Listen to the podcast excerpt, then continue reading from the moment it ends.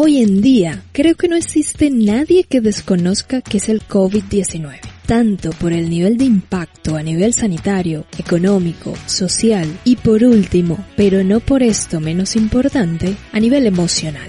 Entonces, ¿qué tal conocer más de la relación entre la pandemia, que aún está entre nosotros, su efecto a nivel emocional, mental, y las tan nombradas y al mismo tiempo desconocidas enfermedades psicosomáticas? Comencemos. Empieza ahora Español con Todo. Presentado por la psicóloga y profesora de español Ludey Flores. Hola, bienvenidos a Español con Todo, un podcast con curiosidades y temas interesantes para nativos y estudiantes de español. No lo olvides, la transcripción completa y gratuita de este episodio la encuentras en el blog espanolcontodo.com. Empezaré hablando acerca de las enfermedades psicosomáticas que poseen una relación directa con la salud física de un individuo. El cuerpo y la mente son dos elementos inseparables. Tanto el entorno médico como el mundo de la psicología explican que el dolor físico puede en situaciones indicar que se halla detrás un problema psicológico. Y justamente estos problemas también se conocen como enfermedades psicosomáticas. Según el sitio Medicina TV, las enfermedades psicosomáticas son un trastorno en el que una persona presenta síntomas físicos, pero que no pueden ser explicados por una enfermedad física, orgánica. Estos síntomas provocan gran malestar en diversos ámbitos de la vida cotidiana. Y es que, en relación con esto, existen algunos causales o procesos emocionales como estrés, depresión o ansiedad que pueden derivar en una enfermedad con síntomas físicos si no son tratados adecuadamente por especialistas. Aunque según el sitio web Asha Hill Keeper, menos de un 50% de las enfermedades comunes son psicosomáticas, sí que es cierto, y quienes somos psicólogos lo podemos afirmar, las emociones negativas afectan de una manera determinante la evolución de una enfermedad e incluso, en algunos casos, agravarlas. Así que, más aún, conocer de ellas y cómo enfrentarlas resulta importante. Ya en relación a los tipos de enfermedades psicosomáticas, el Hospital Alemán en su web señala que las enfermedades altamente prevalentes son las de tipo gastrointestinal o enfermedades reumatológicas, como la fibromialgia, Adicional a estas se encuentran el síndrome de intestino irritable, síndromes dolorosos, desde dolores articulares, cefalia o dolores lumbares o cervicales, hipertensión o fatiga crónica, otros cuadros menos frecuentes, episodios de dolor torácico, descartadas causas cardiovasculares o síntomas urogenitales, insomnio y otros. Hay que considerar que las enfermedades psicosomáticas suelen derivar de una vulnerabilidad física reforzada e incrementada por determinados factores psicológicos. Por ejemplo, si yo poseo una condición gástrica desde hace mucho tiempo, puedo poseer más tendencia a desarrollar alguna enfermedad relacionada a esta área si me enfrento a situaciones altamente estresantes, como por ejemplo el confinamiento por la pandemia. También es pertinente considerar que si eres una persona con problemas constantes para tomar decisiones o los aplazas continuamente generándote esto ansiedad, puedes estar más propenso a somatizar. Por cierto, ¿sabes qué significa somatizar?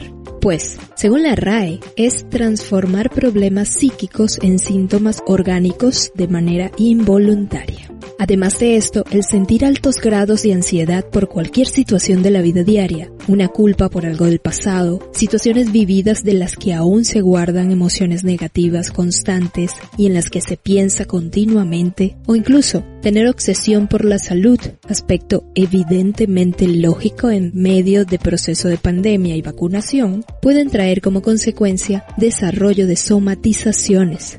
Entonces, atentos. En resumen, Existen diferentes enfermedades físicas que tanto el estrés como otros factores psicológicos pueden activar. Todo esto entonces lleva a inferir que las emociones y el estrés pueden derivar en un dolor o en otros tipos de enfermedades lo que termina agravando una vulnerabilidad física existente. Por otro lado, también existen los llamados factores de vulnerabilidad psicopatológica, es decir, elementos que señalan en un sujeto mayor riesgo de sufrir una enfermedad. Por ejemplo, población infantil, migrantes, refugiados, personas mayores, entre otros tantos grupos. La realidad es que la actualidad puede empujar a muchos a desarrollar somatización de síntomas psicológicos traducidos a físicos ante eventos altamente estresantes. Ahora bien, imagina que antes de la pandemia ya existían enfermedades psicosomáticas. Ahora piensa posteriormente al COVID. La cantidad de enfermedades psicosomáticas que se pueden disparar en poblaciones o grupos de personas que no manejan su salud mental adecuadamente o no practican el autocuidado emocional. Claro, aún es muy prematuro obtener estadísticas o datos fidedignos que nos hablen del impacto. Sin embargo, ya desde el mes de abril del año pasado, algunos especialistas afirmaban que las consultas médicas se habían incrementado a partir de la pandemia, todo como reacción emocional a la incertidumbre y desasosiego provocado por la situación que reinaba en el momento. En el blog Español con Todo, en la transcripción de este episodio, el artículo completo al que hago referencia. Ahora notas que tiene que ver la pandemia con las somatizaciones y por qué me refería al virus al inicio del episodio. Pues que nada más y nada menos es una situación donde se pueden desencadenar muchos resultados a nivel de salud a partir de nuestro manejo emocional a razón del COVID en nuestro día a día y cotidianidad. Pero entonces, ante todo este panorama, sea por las preocupaciones o por condiciones preexistentes, nuestro deber para preservar nuestra salud es prevenir. ¿Cómo hacer esto en épocas como esta, donde sin duda la incertidumbre sanitaria, la vulnerabilidad económica, el miedo ante el futuro pueden llevarnos a somatizar? ¿Son síntomas reales producto de una afección física o mis emociones están hablando? ¿Qué puedo hacer?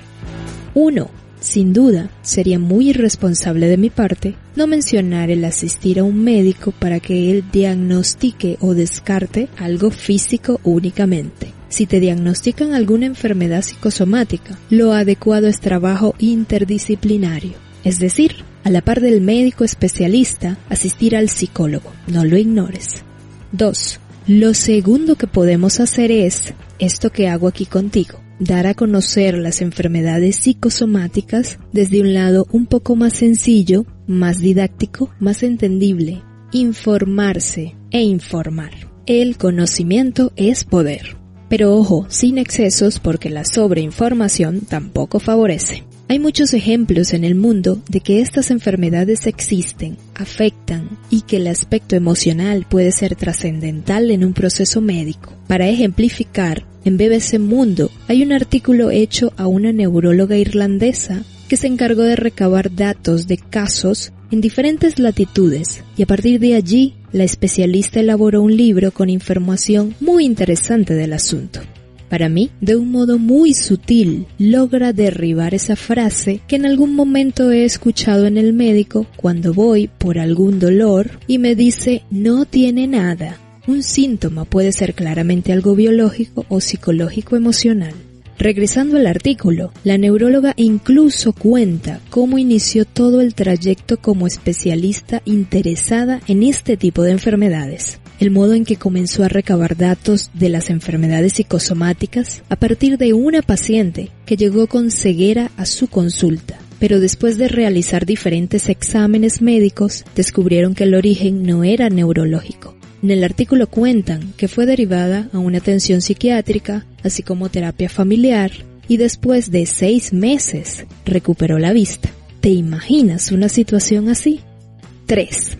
Por otro lado, en esta época de trabajo en casa, sin duda han sido incontable la cantidad de personas alteradas porque las rutinas y cambios pasaron a marcar el orden del día. Sin dejar de lado, por supuesto, la educación virtual, clases en línea, entre tantas otras situaciones. Muchas veces se espera ser más productivos, pero terminamos tensionándonos más, esforzándonos al máximo, permitiendo así dar paso al estrés y la frustración. Por esto, una buena opción resulta aprovechar las recomendaciones de los tres breaks encontrados en el sitio web Finanzas Personales, para así poder buscar un equilibrio mental y retomar labores de una manera más productiva. 1. Descansos físicos o activos. Puede ser salir a caminar, pasear al perro, saltar la cuerda, trotar o hacer ejercicios de estiramiento. 2. Descanso social. A pesar de la pandemia, tomar previsiones y aprovechar esos espacios a nivel social que son tan necesarios. Encontrarse con un amigo para charlar y tomar algo, llamar a alguien, jugar con los hijos o tu mascota, en fin, las opciones las dicta tu creatividad.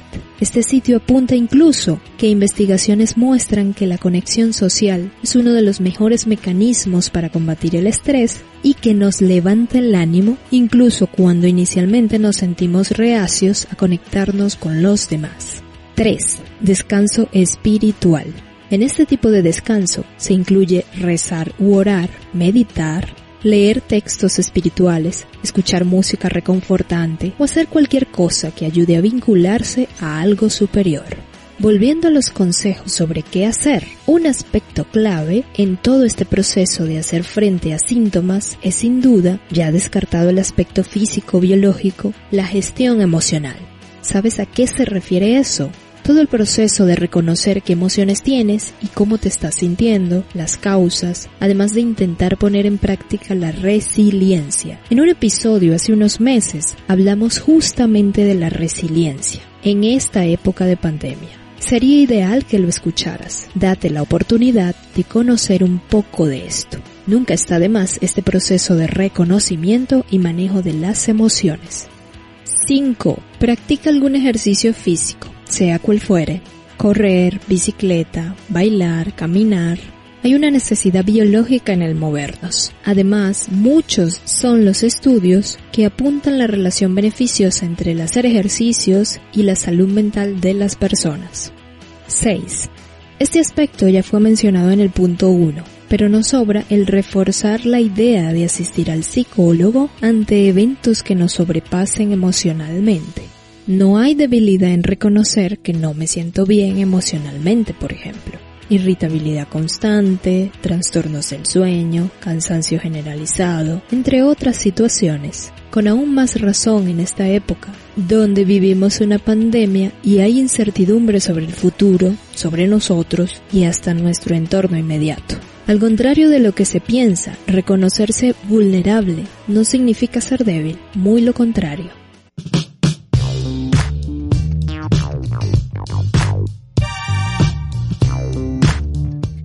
¿Qué consejo darías adicional a los ya mencionados? Escríbelo en los comentarios. ¿Te gustó este episodio? ¿Piensas que aprendiste algo lo suficientemente valioso como para compartirlo? ¿Te ha ayudado a practicar el idioma o a conocer nuevos temas interesantes de América Latina? ¡Qué bueno! ¿Qué te parece apoyar el podcast? Allá en el blog espanolcontodo.com, en la página principal, puedes encontrar las diferentes formas o medios para apoyarnos. Contamos contigo para continuar aportando material del idioma español de forma interesante para ti. Gracias. Escuchaste Español con Todo.